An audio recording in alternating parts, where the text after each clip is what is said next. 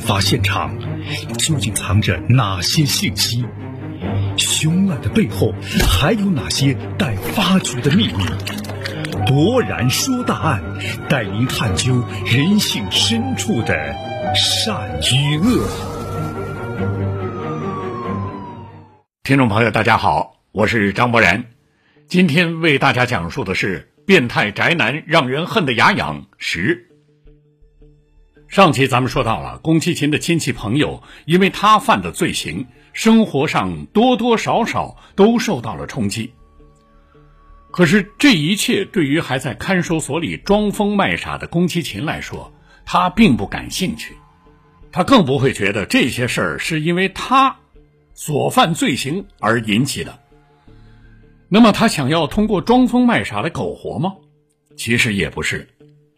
他这时候的行为。跟他还回骨头的行为是一样的，他就是想用仅存的时间获得所有人的关注，哎，成为所有人议论的对象。这是他的舞台，即使是用自己拙劣的演技来迷惑大众也好，来给法庭节外生枝也好，来耗费社会资源对自己进行精神鉴定也好，这些，都是他演出的一部分。但是。庄严的法律能够带给他的，将是一个毫无争议的结论。到了二零零五年第二十次开庭，法官宣读了宫崎勤的第二次精神鉴定书。由于这次鉴定是通过三名精神医学的专业人士进行的，因此三个人分别给出了自己的鉴定结果。内昭幸雄和关根义夫的鉴定意见是这样的。被告人由于上肢畸形所导致的重度人格障碍，使其出现了人际关系异常敏感以及一定程度的妄想症状，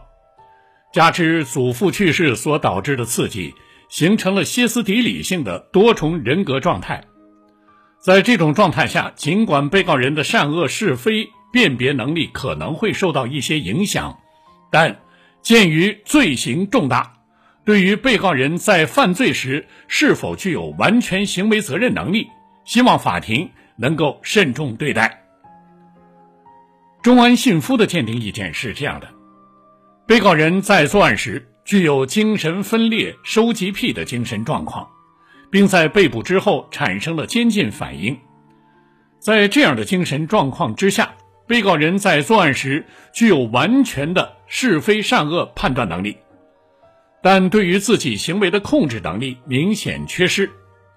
在司法方面可以将被告在作案时的状态视为精神衰弱，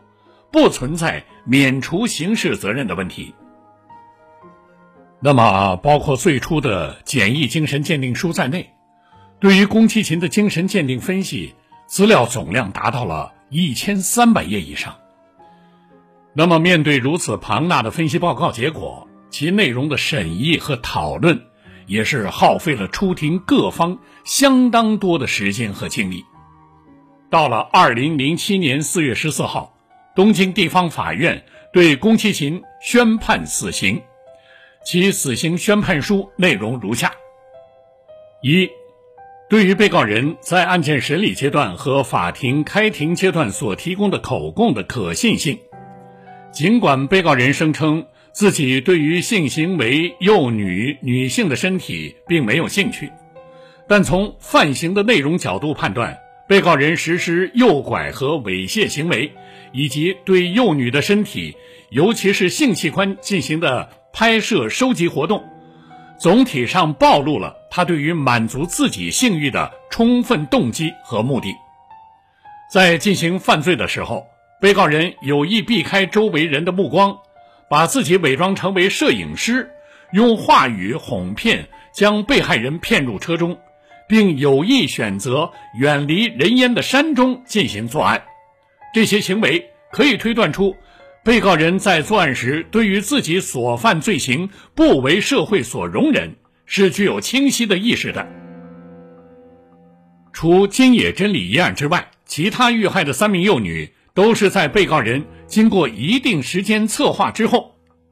有意识的避开周围人的目光，以猥亵为直接目的进行的诱拐犯罪，因此，尽管被告人声称自己在作案时受到幻觉等等的唆使，然而从其犯罪行为上进行判断，被告人在作案前已经制定了充足的犯罪计划。被告人在通过电视报道了解到案件的搜查情况之后，有意识地通过寄送物品、信件等方式，以及对被害者尸体进行分尸、丢弃等等。在显示自我存在感的同时，对警方的调查进行干扰。法庭可以认定，被告人在性格上极端冷酷无情，充满自我显示欲。对于警方介入的调查阶段，法庭认为其供词真实可信，并且根据这些供词，确实发现了被害者的遗骨和遗物。对于被告人提出的警方刑讯逼供一事，由于缺乏明显证据，本庭不予采纳。第二，有关被告人的精神鉴定结果。综上所述，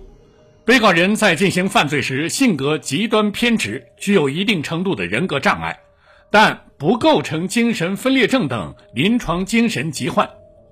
具有完整的判断是非善恶的能力，并且拥有行为能力，因此。应当被认定为具备完全行为责任能力。第三，有关量刑，这一系列案件的犯罪动机和目的都在于被告人强烈的满足自己性欲的需求，并由此对尸体进行了猥亵，甚至拍摄了录像。这种罪行性质恶劣，完全不具有令人同情的余地。由于在与成人女性的交往中得不到满足。于是，将自己的欲望对象转向了天真无邪、毫无防备心理的幼女，这反映出被告人内心中的极端卑劣的本性。通过大胆而狡猾的诱拐以及残忍的杀害方法，甚至进行了尸体破坏，被告人所显示出的性格极端冷酷无情。面对毫无还手之力的受害者，被告人毫不掩饰自己的变态欲望。甚至将被害人的遗体捆绑后抛弃在山中，或是进行分尸后遗弃，这是对受害人人格的无情践踏。考虑到失去孩子的家庭以及其恶劣的社会影响，检方提出对被告人申请死刑判决，这是完全正当的。而被告人一方在看到自己的犯罪经历成为报告后，竟然以开玩笑的心态对待急切想知道孩子下落的父母们，甚至将遗骨破坏后送到受害者的家中，将遗体分尸后对一部分进行有意识的遗弃，这是对受害者的亲属乃至整个社会的嘲笑。以此，我们可以判断，被告人具有相当的反社会人格，丝毫不会考虑受害者家属的感受。在被捕之后，被告人对于审讯和法庭审理的过程充满蔑视，用荒唐无稽的发言来妄图逃避刑事责任。由始至终，被告人从未对受害者及受害者的家属表达过一丝一毫的悔过之情。被告人生来双手有残疾，父母并未给予积极治疗，导致其。在青少年时期，独自一人产生了诸多烦恼，同时由于家庭关系的不和以及来自于祖父一方的溺爱，导致了被告人扭曲的性格的形成。在青春期，被告人经历过一些不幸，也受到一些市面上出售的血腥、残忍、色情内容的出版物的影响，但这并不能成为他实施犯罪的必然理由。由于社会的压力。被告人的父亲选择了自尽，并将家产变卖后平均分配给了四名幼女的家属，但这些赔偿是无法与被告人所犯下的严重罪行及其恶劣的社会影响所相比的，因此本庭认为，对被告人的判决唯有死刑才是妥当的。以上是法庭的宣判书，在法庭宣判之后。宫崎勤又进行了长期的上诉，但是每次上诉请求均遭到驳回。到二零零八年二月一号，最高法院核准了宫崎勤的死刑。二零零八年六月十七号，在经历了长达十八年的诉讼审判之后，宫崎勤被执行死刑。在日本的死刑执行史上，从核准死刑到执行，只经过了两年多的时间，这已经是一个毅力了。然而，宫崎勤事件对于社会的影响，并没有因为他的被捕、判决和执行死刑而结束。在宫崎勤落网后不到半年，朝日新闻社刊载了社论《漫画有害论》，提出，由于部分漫画中存在暴力、血腥和性暗示的内容，因此导致了宫崎勤这样的罪犯的出现。那么，这篇社论的鼓舞下，日本各地。成立了保护儿童、对抗漫画的民间组织，并且把《北斗神拳》《七龙珠》等等具有打斗内容的漫画列为有害漫画，号召学生家长们进行抵制。那么，东京都议会则提出了对有害图书进行规制的议案，并且得到了通过。从那以后，日本的各家漫画杂志出版社开始被迫进行分级化。并由此确立了少年漫画、青年漫画、成人漫画的明确界限。同时呢，尽管没有明确的禁令，但是所有的公众媒体都自主对涉及儿童的裸露画面进行了限制。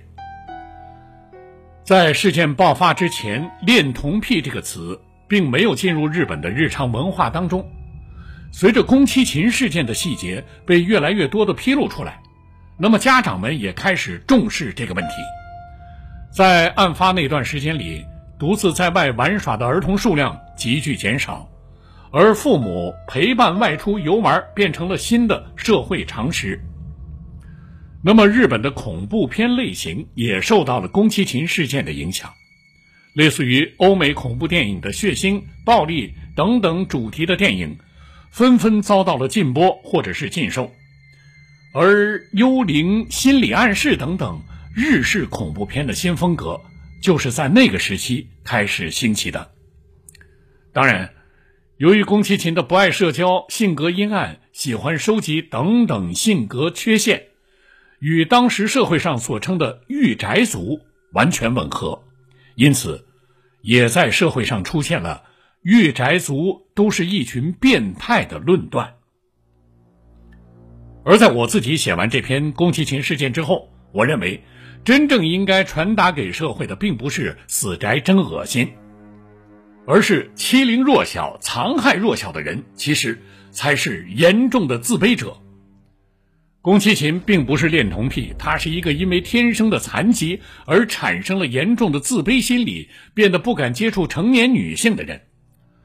长期不跟他人接触，用怀疑的眼光看待周围的人，并且具有强烈的自我保护心理，使他越来越远离人群，远离普通的社会，远离正常的价值观。而另一方面，他又无法排解自己的性冲动，因此他才把容易控制、容易对付的幼女，当做了自己的性欲发泄对象。